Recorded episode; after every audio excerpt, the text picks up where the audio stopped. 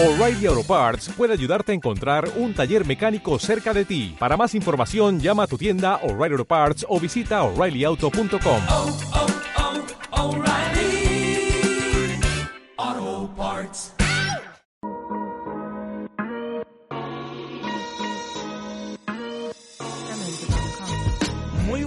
familia, bienvenidos y bienvenidas a Campo Atrás, el podcast que es la melodía de la película romántica entre Donald Trump y LeBron James. Muy buenas tardes, noches, días. Antonio Ruiz, ¿qué tal estás? ¿Qué tal, Miquel? Me gusta eh, esa historia de amor, como tú la has catalogado, de Donald Trump y de LeBron James, porque pienso que es un poco como el show de Truman para, para Donald Trump. O sea, Donald Trump piensa de verdad que es una historia de amor, pero todos desde fuera ven que es un guionista eh, que le está eh, tendiendo una trampa.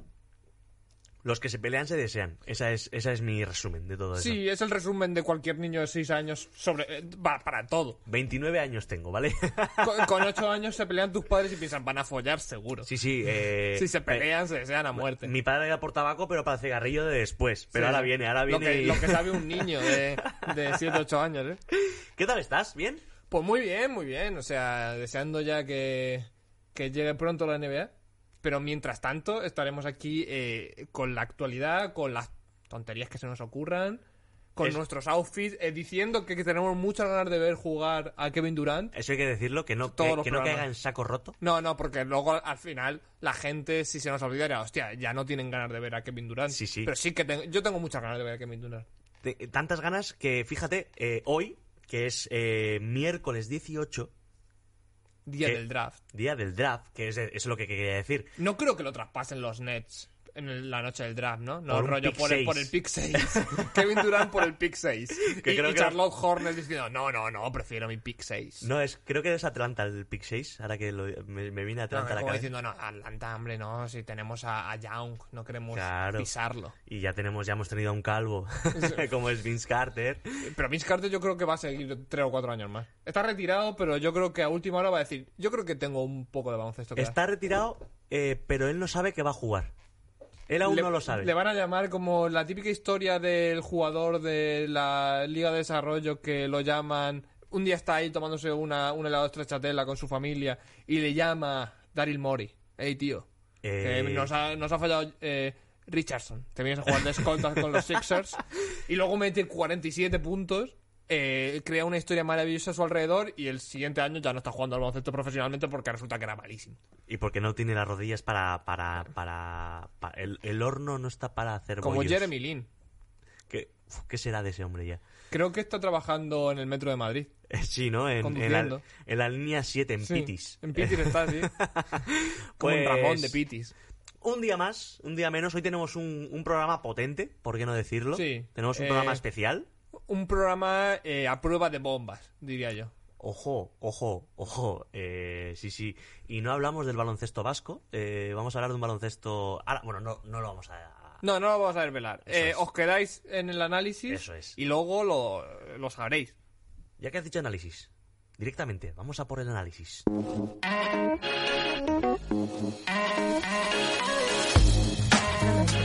El análisis que viene con pista de lo que es el especial de hoy. Programa hoy 18 de noviembre, Muy bien, miércoles. sí, tiene un mini spoiler ahí. Mini spoiler o viene... Bueno, declaraciones de Kukoc. Tony Kukoc. Esto lo leímos la semana pasada, pero lo hemos querido traer hoy, ¿vale? Eh, declaraciones de, de Tony Kukoc. Decía, salir de fiesta con Dennis Rodman no era buena idea. O como diría Rajoy, no era buena idea, sino era mala idea. Muy bien, así. Vale. eh, aclarando las cosas. Decía que salir de fiesta con Dennis Rodman era eh, perder una semana, porque necesitabas una semana para recuperarte. Breaking news. Claro, eh, O sea, quiero decir, Kukoc. O sea, que si, si te vas de fiesta, pues, un jugador de esa época con. Joder, eh, de los Bulls, algún jugador eh, random. Steve eh, Kerr. Con Steve Kerr. que se tenía pinta de que a las nueve estaba en la cama. Con Paxson. Pues si te vas de fiesta con él y acabas hecho una mierda, es muy sorprendente. Dices, pero, "Joder, pero joder". Dennis Rodman tiene un cartel luminoso en la frente que dice, si vienes conmigo, vas a acabar fatal. Vas a acabar destrozado. Sin familia, sin hijos, detenido, fatal. Y bueno, decía que, que Dennis Rodman llegaba a, bueno, a los sitios donde llegara, porque no sé si eran pubs, eh, O clubs, eh, Puti- la muerte. efectivamente. De- llegaba y decía el tío, 40 chupitos y 10 cervezas. Molaría que fuesen eh, un grupo de 10 y dijese 40 chupitos y 10 cervezas. ¿Y vosotros ¿Y qué vosotros queréis? qué queréis? sí, sí, sí. Eh, eh, decía como que era, a ver, es que si pedimos cada uno un chupito y una cerveza, el bar tienen que cerrarlo porque no consumimos. Así Claro. que decía 40 chupitos y 10 cervezas. Y así pues mantenían el bar abierto. Es una técnica, ¿eh? Es Eh, una técnica. Rodman, eh, Rodman salvaría la hostelería en España con la crisis del coronavirus. Efectivamente, eh, lo que quita Urcuyu por un lado en Euskadi, eh, lo recuperaría él solo Dennis Rodman, Rodman. sí, Eh, porque ya sabéis que Urcuyu ha cerrado más bares en Euskadi en- que, que, que, que mi cuadrilla entera, en 30 años.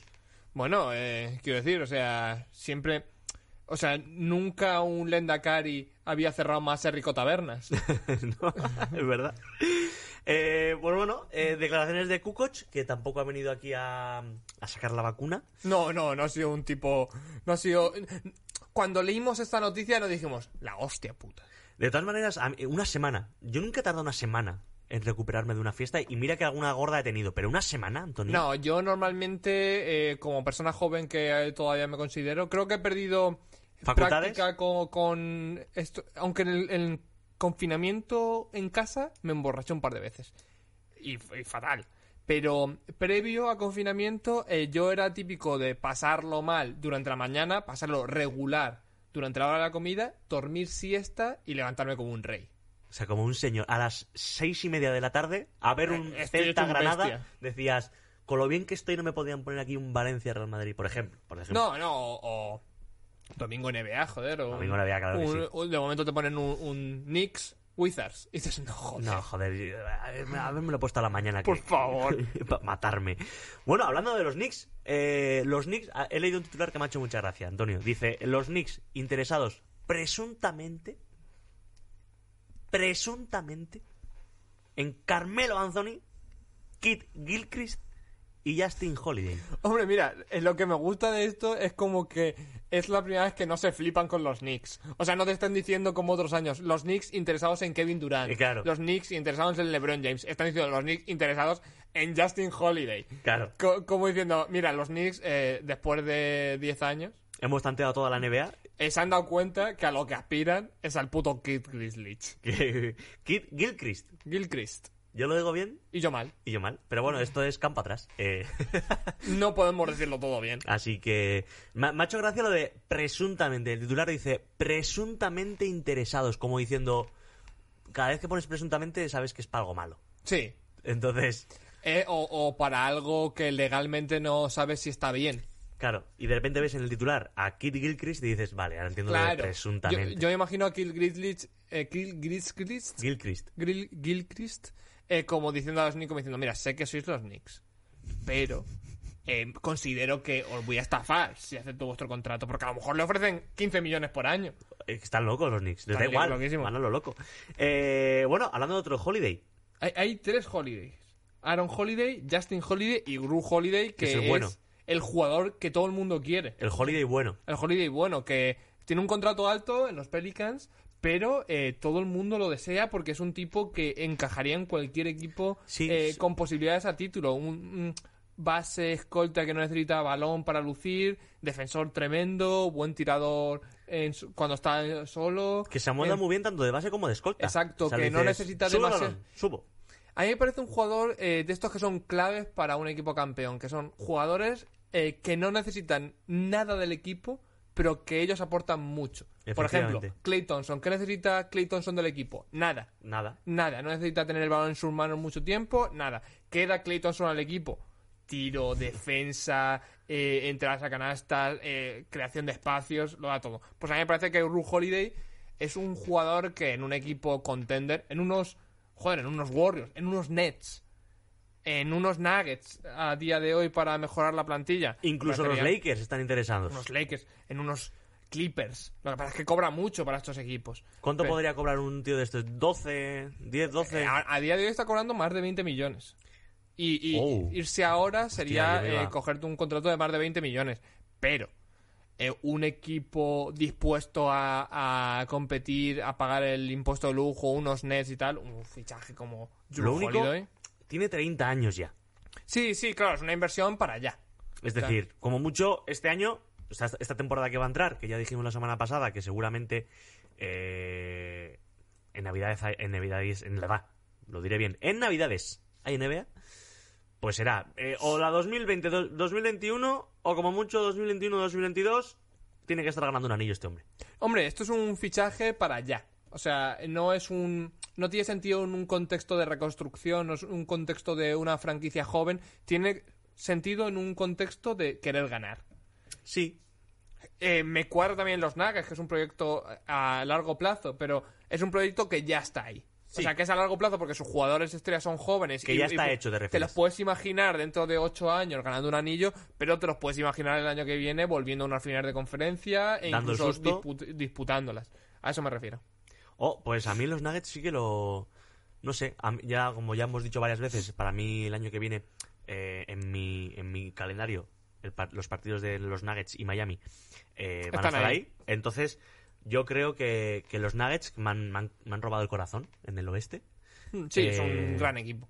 Yo, ojalá, ojalá los Nuggets consigan o puedan conseguir a un, a un chaval como un chaval de 30 años como es a Drew Holiday. Sería la hostia, la verdad. ¿Tú cómo lo ves? Hombre, que el equipo que consiga a ¿Tú te mojas por Holiday- alguno? ¿Te mojas por alguno?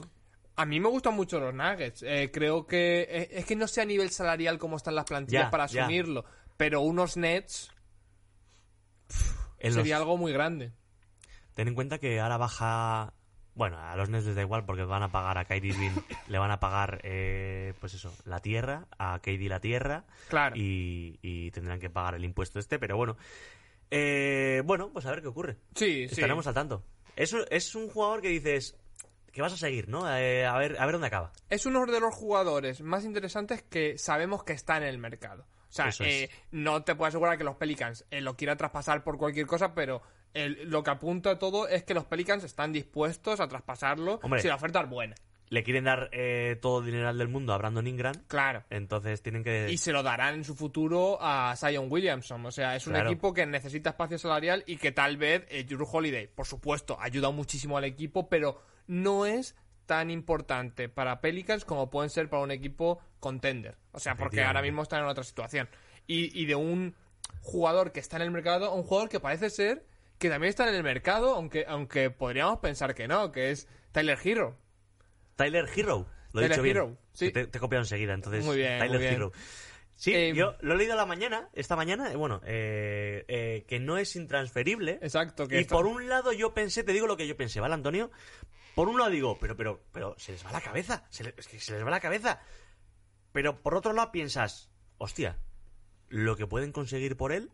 Y segundo, que, que lleva la NBA acaba de llegar. Quiero decir, Claro. que igual, igual, eh, seguramente que no, pero dices, ¿cuál es el techo de este chaval? O sea, voy a recordar una estadística que es en temporada regular, eh, los puntos que ha promediado Tyler Hero han sido 13,5 y en playoffs 16, que dices, hostia, para un rookie es la hostia. Sí, y la importancia y la puntualidad y el carácter que ha demostrado. Lo que pasa es que esto a mí me suena a Pat Riley viejo zorro. O sea, eh, típico general manager que no se deja impresionar por una temporada y que está viendo más allá de lo que puede ser un jugador en concreto. No se queda aquí y dice, eh, voy a abrir perímetro, eh, mira, tengo este... Ya lo conté aquí hace, hace unas cuantas semanas que yo sí que si fuesen los hits em, daría mucho por otra estrella. Quiero decir, eh, ahora sentimentalmente hablando está muy cercano a lo que ha pasado este año, que ha sido llegar a finales de la NBA, que es un logro impresionante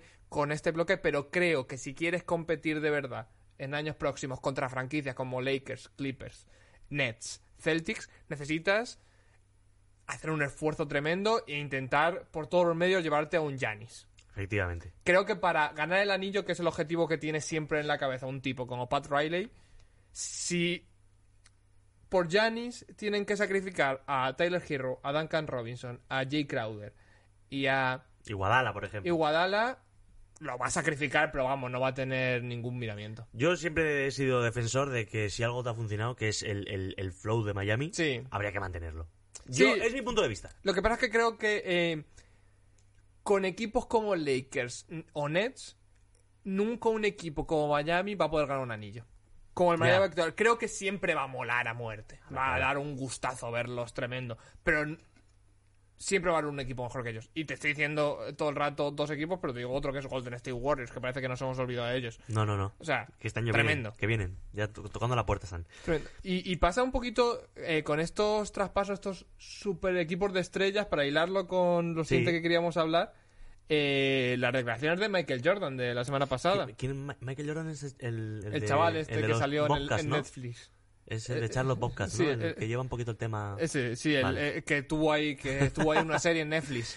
Ah, sí, que también estuvo ahí con un iPad hablando y Exacto. metiéndose con Peña. Muy a muerte. Que le calentó la boca a Ah. Steve Kerr y que Steve Kerr Sí. dijo, a partir de ese momento nuestra relación fue a mejor. Los cojones no va a ir a mejor. Hombre, pues, y, y dijo muchas cosas, Sí. de Gary Payton, un, un fenómeno. Pues eh, ha dicho unas declaraciones como General Manager que me parecen muy interesantes, que es eh, él como referencia de la liga, como, como eh, jugador de baloncesto impresionante, dice que le parece una mierda que las estrellas empiecen a juntarse en equipos, tipo LeBron James con Dwayne Wade y Chris Bosh, eh, Kevin Durant con Stephen Kyrie. Curry y con, Ah, con- Clay Thompson en su día, ahora con Kyrie. Eh, dijo eh, textualmente que si las, las estrellas se empiezan a juntar en equipos, acabarán siendo 28 franquicias la mierda. O sea, habrían dos franquicias impresionantes que se enfrenten siempre y 28 que son la mierda. Yo pensaba, hostia, la traducción es, habrían 28 eh, Hornets. Sí, sí, sí, sí. Habría eh, 28 franquicias como la suya, también. sí. Una puta mierda. Pero eh, Jordan, ma- ma- es que me he acordado, lo he leído en Twitter, lo leí en Twitter, la- no sé si fue ayer o...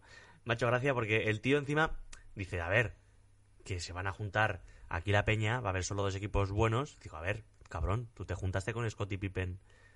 Sí, pero es. Yo creo que sí que es diferente porque Scottie Pippen llega del draft también como él. Dennis Rodman llega de una Bueno, sí, claro. sí. temporada bastante complicada eh, que de no encontrarse y tal.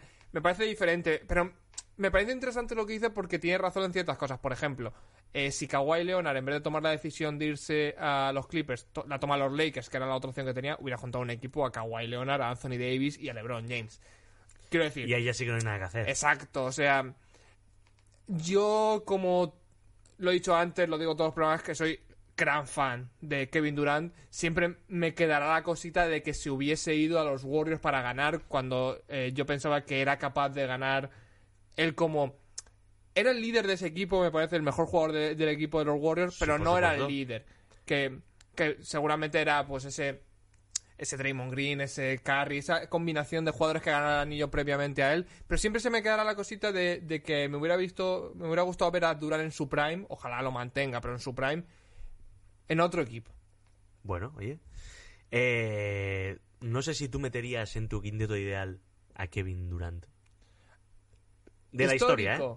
Probablemente no. O sea, probablemente sería un Magic Johnson, Michael Jordan, em, LeBron James, por supuesto, eh, Tim Duncan, Kain Abdul-Jabbar, puede ser.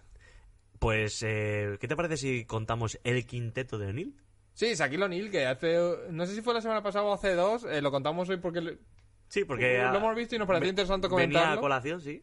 Que es que ha hecho su, su quinteto. Su quinteto de la muerte. O sea, el, el quinteto que él sacaría a jugar. Que, que claro, eh, no veo a ningún jugador que cobre menos de 2 millones de euros al- eh, de dólares al año. O sea, son todos gente que te Sí, vale. pe- pero ha tenido alguna decisión que me parece sorprendente. Porque no es. Creo que lo que he dicho yo es como. eh, lo básico. Magic de base, tal.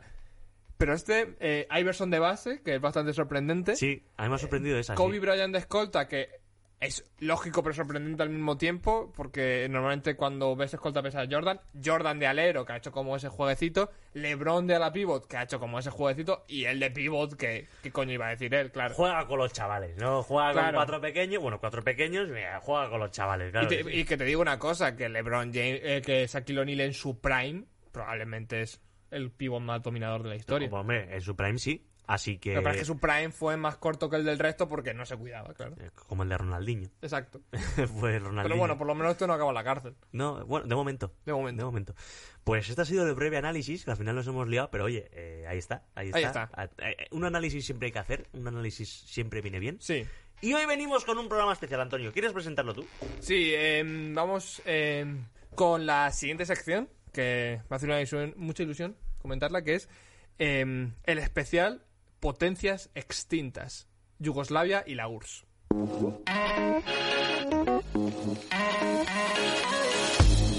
Pues efectivamente esta sección va de recetas, obviamente no, va como el nombre, el propio nombre indica, especial potencias distintas, Yugoslavia y la URSS. La Unión Soviética, eh, me mola mucho que en 2020 hagamos un especial de la Unión Soviética.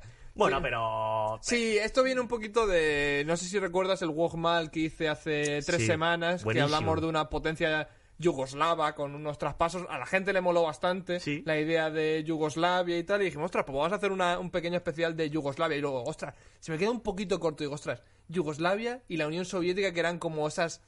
La Unión Soviética, sobre todo en su día, fue como esta potencia dormida que nadie supo hasta qué punto era tan grande, porque no habían gran- buenas relaciones entre países y, y se impidió ver a Sabonis en su prime en la NBA y otros jugadores maravillosos.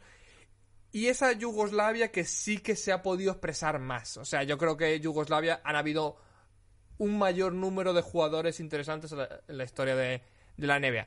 Tengo, tengo, eh, te he dicho antes que tengo un compañero de piso que, que no, no me verá, pero bueno, eh, Vlada, eh, serbio de, de Sí, es verdad que el nombre no engaña. Blada, No, no, de no. Cuenca. Jamás en la Eh, vida. Vladimir, pero bueno, Vlada, eh, me ha contado, pues eso, eh, cositas de cuando él tiene 41 años, o sea, lo vivió. Y me, me ha, me ha contado un par de anécdotas de, lo que sufrió allí en Belgrado y tal. Y, y, tío, estaba con mi café y digo, "Uf, me ha En- en- dejado... claro, es que, es que Yugoslavia es las mil viviendas. Claro. Quiero decir, pero todas las mil viviendas. Claro. No, las mil viviendas donde vive ahí la gente rica. Y me empieza a contar eh, lo que sufrió, sobre todo un día que, bueno, cayó una, una bomba eh, a 500 metros de él. Se me, bueno, decía yo, madre mía, y yo, y yo soy vasco y soy mierda. Yo- Claro, claro. e- Ellos veían los, en los programas en el País Vasco con un café como diciendo, "Ja, ja, ja". Claro, es como, "Oh, están de fiesta. Totalmente. están eso, de fiesta". en una boda yugoslava, eh, si no mueren más de cinco personas, no consideran que se lo hayan pasado bien. Es como, no ha habido boda. Exacto. Pero a mí me mola mucho estas comparaciones porque muchas veces a nivel histórico la gente se confunde y piensa que Yugoslavia comunista y la Unión Soviética comunista eran potencias amigas y todo lo contrario. No, no, no. O sea, Yugoslavia era la única potencia comunista que no estaba en la órbita soviética y esto causaba grandes problemas entre las dos potencias, como por ejemplo que Tito, el mítico Tito de Yugoslavia, el general Tito que dominó Yugoslavia con puño de hierro durante más de 30 años, eh, contaba que hubo una vez que por las discrepancias entre ambas potencias, Stalin le mandó un sicario, porque Stalin era muy amigo de mandar sicarios a la gente. Tenía el contacto y, Claro, y tenía, ahí el dedo como el- el gati- teleporro, teleporro era telesicario, y, y el hombre, pues por lo visto... Perdón, iba a decir, de gatillo fácil, nunca mejor dicho, sí, ¿no? nunca mejor dicho. Pues el tipo, por lo visto, quiso matar a Tito y falló. Por lo visto, el sicario no acabaría bien, porque si lo pillaron, no creo que en la Yugoslavia de Tito acabará bien. No se sabe Y más de ese. le dijo que agradecía las molestias que se había tomado con él, que, que no le manden más sicarios, porque el día que Tito le mandase un sicario a él, que supiese que no iba a haber otro. Porque ya no le, no le daría tiempo a mandar otro. Ese- por eso eh, me parece ese flow, eh, lejos de, de apoyar las dictaduras, ni muchísimo menos, pero, pero es- esa- esas guerras, esa- Sí. esa- esas batallas. A mí me gusta trasladarlo al baloncesto porque creo que hay nombres muy interesantes eh, por parte de las dos potencias, que ahora son muchos países, y, y quiero comentarlas aquí. Antes de ir al histórico, ¿por qué no vamos Claro. a la situación actual? De cómo está eh, tanto la Yugoslavia Exacto. de ahora, o lo que sería, lo que hubiera sido la Yugoslavia, Yugoslavia, ahora, claro. Y lo que sería la, la URSS. Eh, empezamos por Yugoslavia, si te parece. Sí, eh, Yugoslavia a día de hoy solo voy a hablar de jugadores importantes, por decirlo de alguna Sí, manera, sí. O, o que tengan minutos, que no sean jugadores residuales. Que Seguro que se me, peso. se me ha colado alguno, pero, pero para decirlo. Yugoslavia, lo que era la antigua Yugoslavia, eh, siguen teniendo grandes jugadores de nivel en la liga y creo que va para arriba. O sea, son un- muchos jugadores jóvenes que cada día tienen más importancia en la liga. Por ejemplo, de Yugoslavia, de Serbia, de Serbia, que es el, el país que más ha nutrido, creo que en la historia de, en la historia de, Sí. de la NBA. Está de Serbia, eh, Bogdan Bogdanovic. Está eh, Jokic, Nikola Jokic. Está Boban Marjanovic. Y Que, está... eh, a ver, ese no- como peso como tal no es un, un peso extraordinario, pero le metemos por el carisma. Sí, sí, bueno, pero quiero decir, también es un jugador que tiene minutos en la NBA, Sí, sí, como por por, ejemplo Bielicha, que tampoco es una gran estrella de la NBA, pero tiene minutos en la NBA. Están de Eslovenia, Luka Doncic y Dragic, jugadores maravillosos. qué vas a decir. De Montenegro está Vucevic, Que me gusta, mira, te voy a decir una cosa, a mí Vucevic me gusta muchísimo, no sé, es un... A mí, personalmente, sí. me Te gusta... tiene que gustar, eh, o sea, es un jugador que creo que, que te tiene que gustar. En Orlando creo que encaja. Sí, es un buen jugador, sin duda. No es de mis favoritos por el estilo no, de no, no, por baloncesto. supuesto, pero eh, no sé, creo que es un, es un currela. Sí, pasa por bajo el radar, porque es verdad, eh, todo el mundo habla de no, es un tipo que solo hace cifras. Bueno, las cifras hay que hacerlas también. Efectivamente, hay que llegar a 12 rebotes. Exacto. Y luego está en Croacia, que es el segundo país pues, que más nutre a lo largo de la historia de la NBA a- de, la extinta Yugoslavia. Tienes a Dario Saric, a Mario Hesonja, que es un jugador pues, menos importante a día de hoy Por no decir que ahora mismo, eso es, ahora mismo no es importante como tal porque está en segunda línea, pero Y Bojan Bogdanovic, el jugador de los Utah Jazz, que yo creo que de estos tres ahora mismo es el jugador más importante. totalmente. de- Que está con, con Bielicha en, en los Kings, ¿no? No, está Bogdan con Bielicha, los dos serbios, Ah, vale, y está perdón. Bojan en Utah Jazz, Vale, que, sí, que es no pudo jugar en la burbuja por problemas físicos. O sea que este- tenemos como estrellas de la NBA, tenemos a dos, que son Jokic y Luka Doncic. Grandes jugadores, tienes a Dragic, tienes a Bogdan Bogdanovic, Marianovic, y luego si quieres meterle. Bucevic más que Marianovic, creo yo, y luego Sí. jugadores de minutos, pues yo creo que Bielicha, Marianovic, eh, Dario Saric, o sea, buenos jugadores, Bogdan, Sí, sí, no, hay, hay... y buen rollito. Eso y hay buen decir. rollito entre ellos. O sea, porque hemos visto fotos de la burbuja de la mayoría de ellos cenando y tal. O sea, que mola. O sea, que seguro que en sus cenas, comiendo, no sé qué comen en Yugoslavia, como mano de Ya le disidente. preguntaré, le preguntaré a, Blada, a ver qué lo típico de allí. Me gustaría que, que comiesen como eh, manita de disidente. O sea, pezuña Manita. de traidor. Pues, pues hay buen rollito, hay buen rollito y seguro que en sus cenas comiendo eso pezuña de traidor hablan de esto como, ostras, y si tuviésemos en la misma selección lo que molaría ahí jugando Doncic y Draghi. eh, ¿Qué desayunaba, Jokic. ¿Qué desayunaba Tito? ¿no? Pues Exacto. ahora vamos a imitarle. Desayunaba neonazis. a las 8 de la mañana recién cocinados. Exacto. Y luego está eh, justo lo contrario, que es la Unión Soviética, que todo lo que eh, Yugoslavia sigue fresquita, sigue creciendo, jugadores jóvenes. Lo que era la Unión Soviética está muy empequeñecido a día de hoy en la, en la NBA. Como jugadores de gran nivel tenemos a Porzingis, que es letón, eh, Balanchunas y Sabonis, que son lituanos, y tenemos a Alex Len, que es un jugador de menor nivel, que es de Ucrania. Y luego está Rusia, que ha tenido jugadores en la NBA importantes, que ahora es la nada. O sea, ahora mismo eh, eh, no tiene ningún jugador importante en la NBA. Han quitado las canastas para, para eh, los aros de baloncesto los han los han eh, reventado sí. con un mortero para hacer la vacuna contra el coronavirus. Exactamente. Yo, yo creo que se han vuelto un poco al uranio. Sí. A darle importancia al uranio. Ya han dicho. Al baloncesto también tampoco se nos lo da tan mal. Ahora ganamos, ganamos un Eurobásquet que falló en la canasta final Pau Gasol. Cierto. Pues ahora volvemos a lo nuestro que es centrales nucleares que pueden explotar. Sí, eh, yo para esta, para esta sección, eh, si, si tú quieres seguir comentando algo, yo eh, voy a ver si, si, si, si soy capaz de, de conectar las dos pantallas, porque yo me he estudiado, ¿vale? Yo no tengo tanta, tanta sabiduría de este tema como, como tú, Antonio. Es que a mí me flipan los, Ya, ya, los, ya lo sé, por eso... los países eh, que han creado problemas. Claro, claro, claro. Si quieres seguir tú hablando mientras yo conecto las dos pantallas, para no, yo simple- tener... simplemente quería enfatizar en eso, que al final eh, Lituania siempre ha sido un país que ha dado muchísimos grandes jugadores a la historia de la, ne- de la NBA, ¿no? mucho más al baloncesto FIBA. Rusia no tanto, ha tenido Mozgov en su día, fue un buen jugador. Timotei, ojo, ¿eh? Timotei Mozgov, luego tenían otros jugadores que fueron elegidos y no acabaron en la NBA. Esa saca un recuerdo que jugó unos años en Cleveland a bajo nivel. Em, recuerdo también que Kiriapa eh, fue un jugador que, que firmaron y que no terminó debutando en la NBA. Em, por supuesto, Andrei Kirilenko, grandes años de baloncesto. AK-47. El- uno de los mejores Sí, sí. de, de la historia de la NBA. Eh, vemos una Yugoslavia muy joven, con mucho recorrido y una Rusia que ahora, una Unión Soviética que ahora mismo se vería en problemas. Yo me quería empapar. eh, Empapa, empapa. Me quería empapar un poquito porque es verdad que, obviamente, conocerlos conoces a todos, pero es verdad que de algunos he visto, mm, por no decirte, de alguno no había visto casi nada. Sí que lo conocía de vista, pero no, no conocía, no, no, no había analizado. Ah, ah, mira, ah, vale, el nombre te sonaba y, ah, vale, este es, e-". vale. Pero no, entonces me he empapado, ¿vale? Y sé que has hecho como un- los quintetos históricos Sí, de los que han jugado en la NBA. ¿Cierto? lo he hecho. Entonces, quiero que me vayas contando de Yugoslavia, yo te iré apuntillando, si te parece, y, seguimos. Pues eh, con quintetos históricos, vamos a. Yo creo que hay un quinteto que es bastante mejor que el otro, pero, pero los podemos comparar en Sí. diferentes vertientes. El de Yugoslavia tienes de base a Luka Doncic. Creo está, que ya sí. es el mejor base de la extinta Yugoslavia que ha jugado en la NBA, porque había pensado Teodosic en la NBA, no. De... Luka Doncic es el mejor jugador. Vamos Mucho a, mejor dar, jugador. vamos a dar una clase de historia, ¿vale? Vamos a dar una clase de historia para la gente también poquito. Eh, vamos a hablar de los, pa- de los países que formaban, por ejemplo, la URSS, para que la gente sepa de, lo que, de dónde tenía que Pues- seleccionar. Lo tengo aquí, lo tengo aquí. Ah, lo tengo aquí. Eh, ¿Te, te lo puedo decir yo de memoria para, para, para ver si los adivino todos? Venga, a ver. Está Rusia, Sí. Ucrania, Letonia, Sí. Lituania, Estonia, Georgia, em, Sí.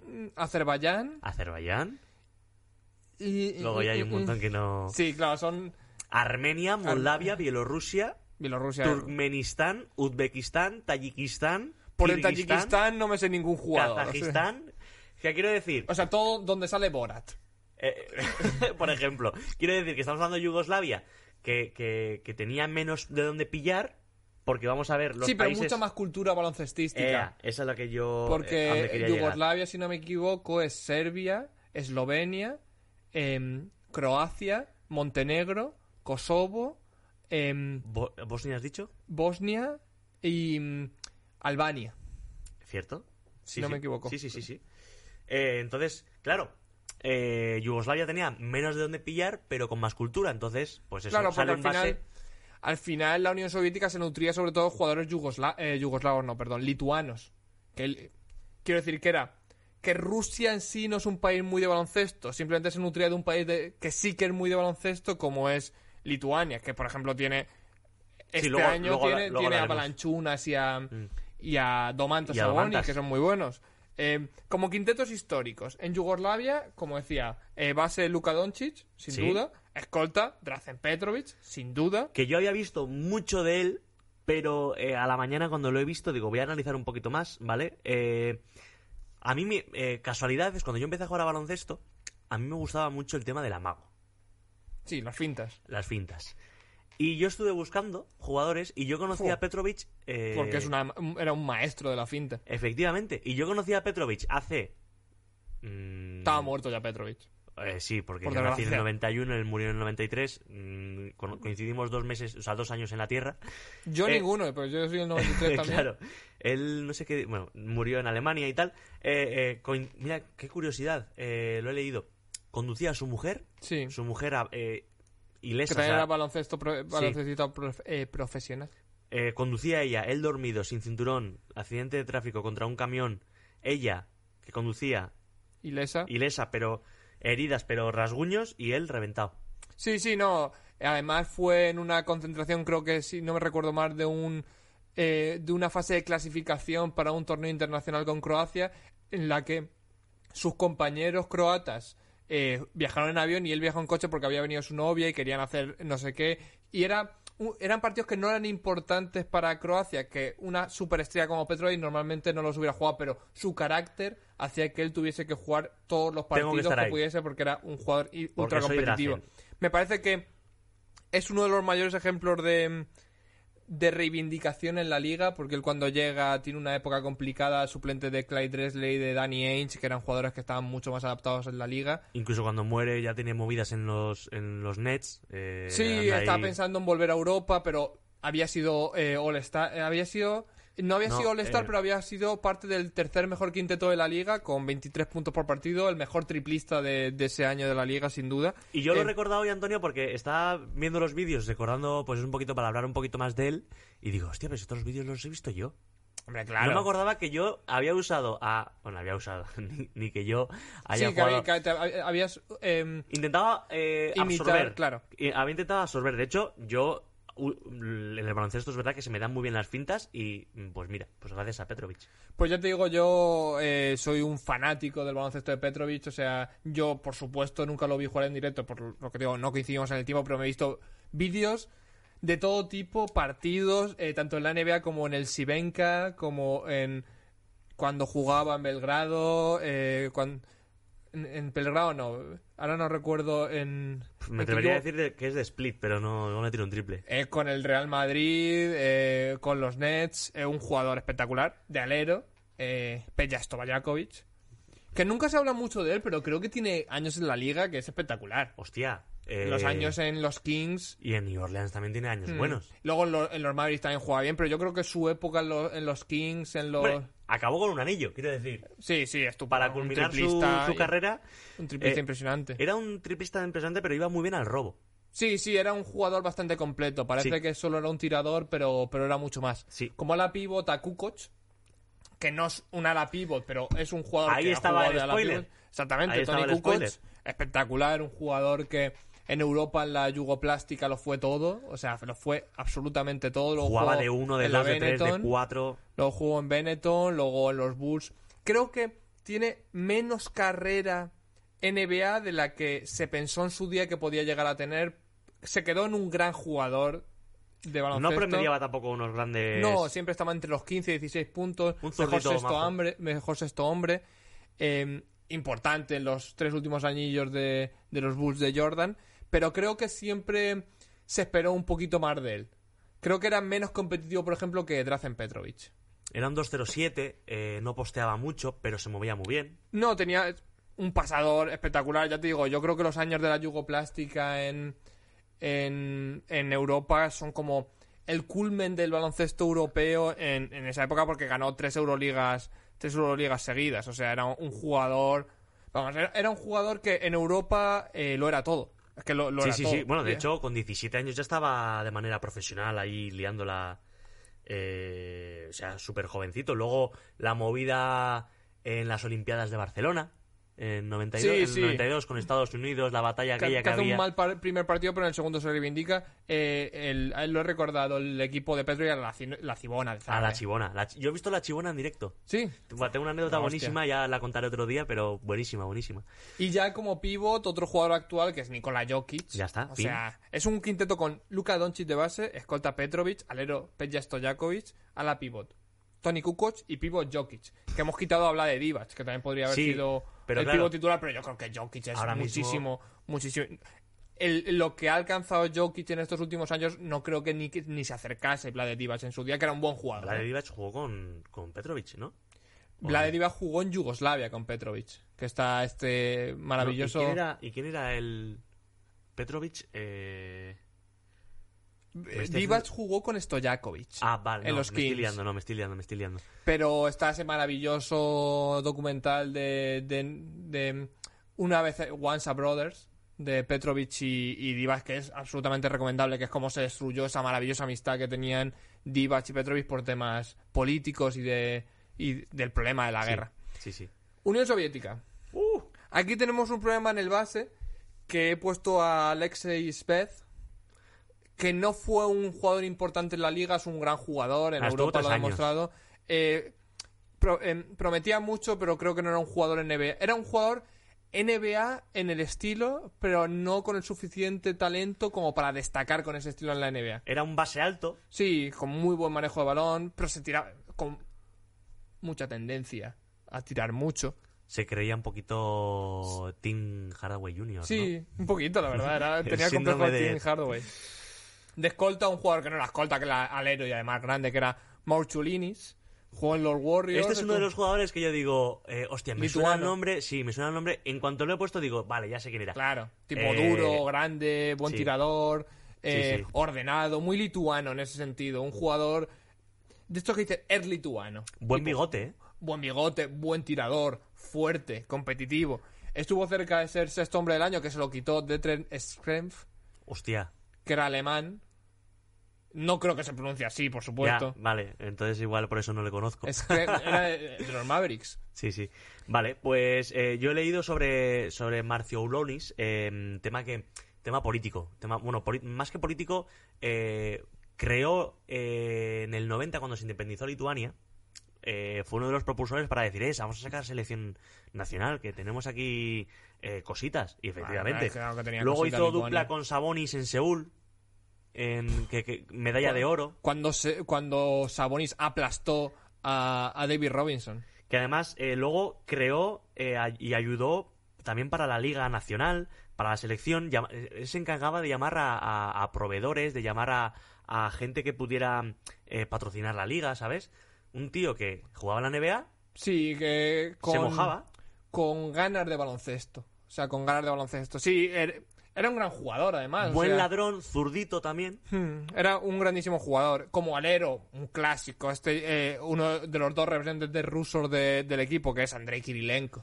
Que un defensor espectacular, un taponador Sí, espectacular. saltaba muy bien. un jugador Con que... timing, más que altura, con Sí, timing. Era muy largo también. Sí, que en sus años de prime, eh, también a nivel ofensivo era un buen jugador, un 16 puntitos, 15 puntitos. Creo que fue un jugador muy útil en la liga. un- 15 años en la NBA. Sí. A ver quién ha estado 15 años. Creo que eh, no está al nivel de muchos de los nombres que hemos dicho hoy, pero que era un gran jugador en los Jazz, tuvo, tuvo años maravillosos, eh, un complemento tremendo, eh, defensivamente, ya te digo, uno de los mejores defensores de la liga, y ofensivamente, pues un jugador interesante, cortaba muy bien, siempre tenía esta típica jugada que hacía de cortar por línea de fondo, no era un gran tirador, pero era muy Sí, inteligente muy ofensivamente hablando, y cuando le nutrían bien era un jugador que ofensivamente era muy apañado. Estaba en el quinteto de en el que ganó Rusia a España. Hombre, era la estrella de Era ese la equipo, estrella. claro. El tiro aquel final de John Robert Holden. J.R. Holden, sí. Eh, es que Rusia nunca ha sido un país de buenos bases. O sea, J.R. Holden era americano, claro. Era sea, americano, pero creo que meses antes del Eurobasket Claro, se claro. consiguió todos los papeles necesarios sí, para jugar que con ese Rusia. equipo pues, tenía Kirilenko, tenía Kriapa, ya tenía... Víctor, ¿eh? Víctor Kriapa, sí, ¿eh? buen jugador. Y, y bueno, y como a la pivot, Ah, primero, pivot. un falso a la pivot. Es un equipo muy alto porque de verdad los jugadores que han destacado de, de estos países siempre han sido muy altos. Si ya el 3, que es Andrei Kirilenko, mide Es una- 2.06. Claro, es un equipo que te va a taponar todo el rato. Claro. Como a la pivot, eh, Kristaps Porzingis, que yo creo que ya es uno de los mejores jugadores, eh, sin haber, sin que las lesiones nos hayan permitido ver la versión de Porzingis que esperábamos ver en la NBA. Ya es muy buen Es jugador. un jugador maravilloso, con tiro exterior, defensivamente muy bueno, eh, con, inteligente. Y como pivot, yo creo que la estrella indiscutible de este equipo que es Arvidas Sabonis. Fin. Un No, 2.20. no creo, no creo que haya que explicar. Lo único que me gustaría decir es que Sabonis, eh, lo que se vio en la NBA era un Sabonis que prácticamente ya no tenía el cuerpo para jugar al baloncesto. Las rodillas ya no le dejaban. Aún así lo hizo, aún así fue un jugador muy importante en un equipo con mucho talento, un jugador muy respetado en la liga, pero que si hubiera llegado 6-7 años antes, antes de las lesiones, Pues- lo que prometió en, en, en el Mundial de Seúl, en los Juegos Olímpicos de Seúl, perdón, eh, era un jugador para haber sido un top histórico de pivos en la NBA. Yo a Sabonis le he visto mucho. eh, Yo lo he visto en, en- en el. en- Yo le vi en directo eh, jugando con Zalgiris en su última época Hostia. NBA. Que con Zalgiris con prácticamente 40 años, prácticamente sin piernas, te metía 25 puntos y te cogía 15 rebotes con la minga. Eh, Era ida y venida a, a Portland, volvía a Zalgiris. eh, a, a- Zalgiris fue donde, donde se terminó retirando. Sí, sí, Yo- antes donde de empezó irse- y donde se terminó. Exacto. Antes de irse a la NBA estuvo en el Real Madrid cuando parecía que ya estaba desahuciado. Recuper- se recupera en Valladolid, en, en el Forum. Valladolid de, de su lesión.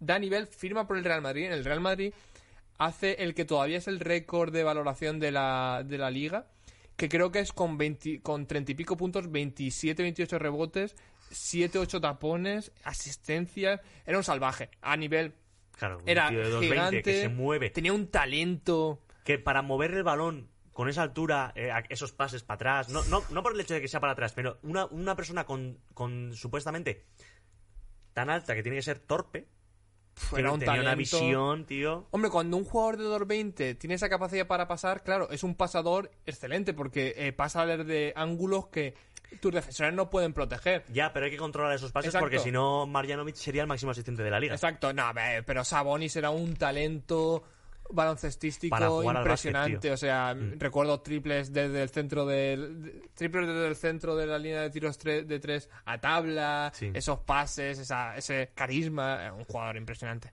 Yo Pues- pregunto, ¿quién ganaría este partido? Para mí, Yugoslavia. Para mí, Yugoslavia. ¿Quién ganaría puñetazos? Para mí, la URSS. Estamos de acuerdo.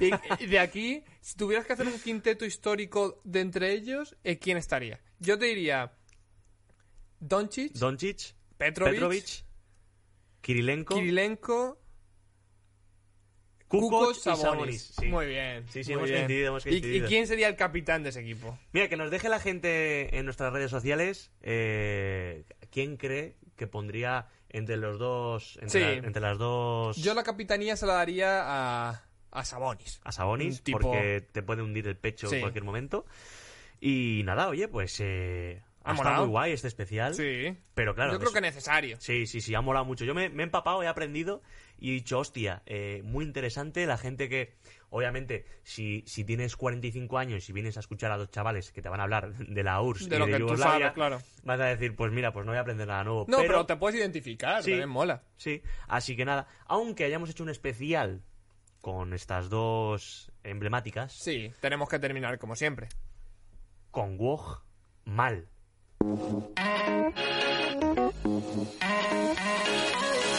Pues vamos con Wogmal, si te parece. Y, Muy bien. y obviamente ya no vamos a hablar de quién es Wogmal. Si ya has llegado a este episodio es porque sabes quién es Wog, Wognarowski.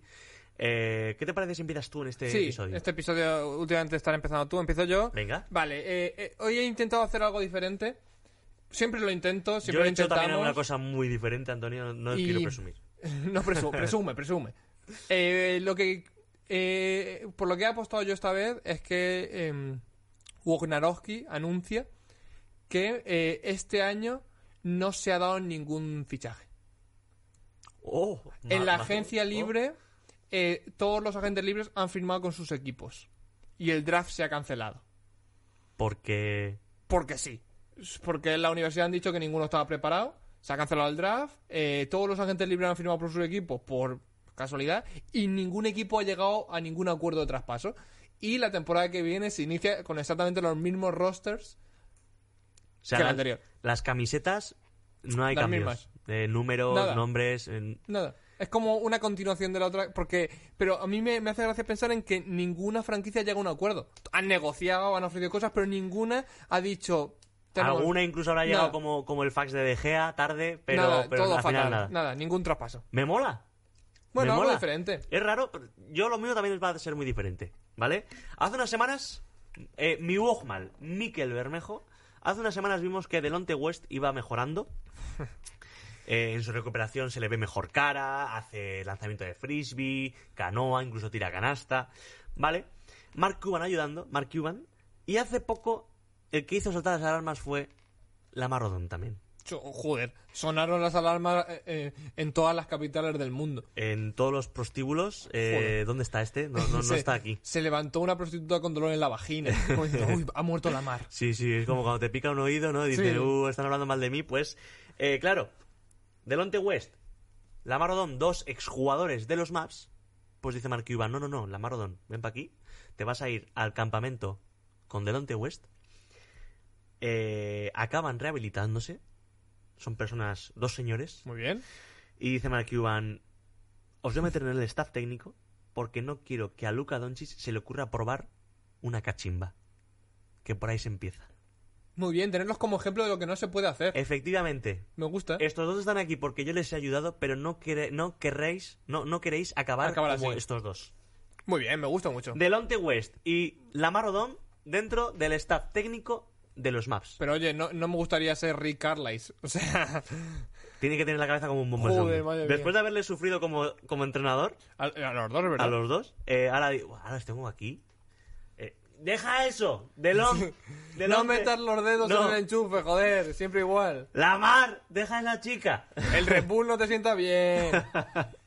Así que eso ha sido mi Walkman. Me ha gustado, me ha gustado mucho. Guay, ¿no? Sí, ¿Algo eh, diferente? Esta vez ha sido algo diferente, me parece bien. Pero bueno, después de tener un programa diferente con, con, con el especial de la ya extinta Yugoslavia y, y la, La ya, ya extinta extinta Unión Soviética. URSS, Pues esto ha sido todo, familia. Os dejamos aquí las redes sociales para que nos escribáis vuestros mal un Para que día, nos pongáis una semanita todo. más. Todo lo que se os ocurra, eh, los quintetos que se os ocurran. Y nada, Antonio, un placer. Ideas, eh, sugerencias, todo. Eh, sois bienvenidos. eh, lo que queráis, si queréis preguntar consejos para educar a vuestros hijos, todo, todo. Como Pablo Higueras. Como Pablo, como Pablo. Nosotros damos consejos. Así que nada, familia, un placer y nos vemos en la siguiente.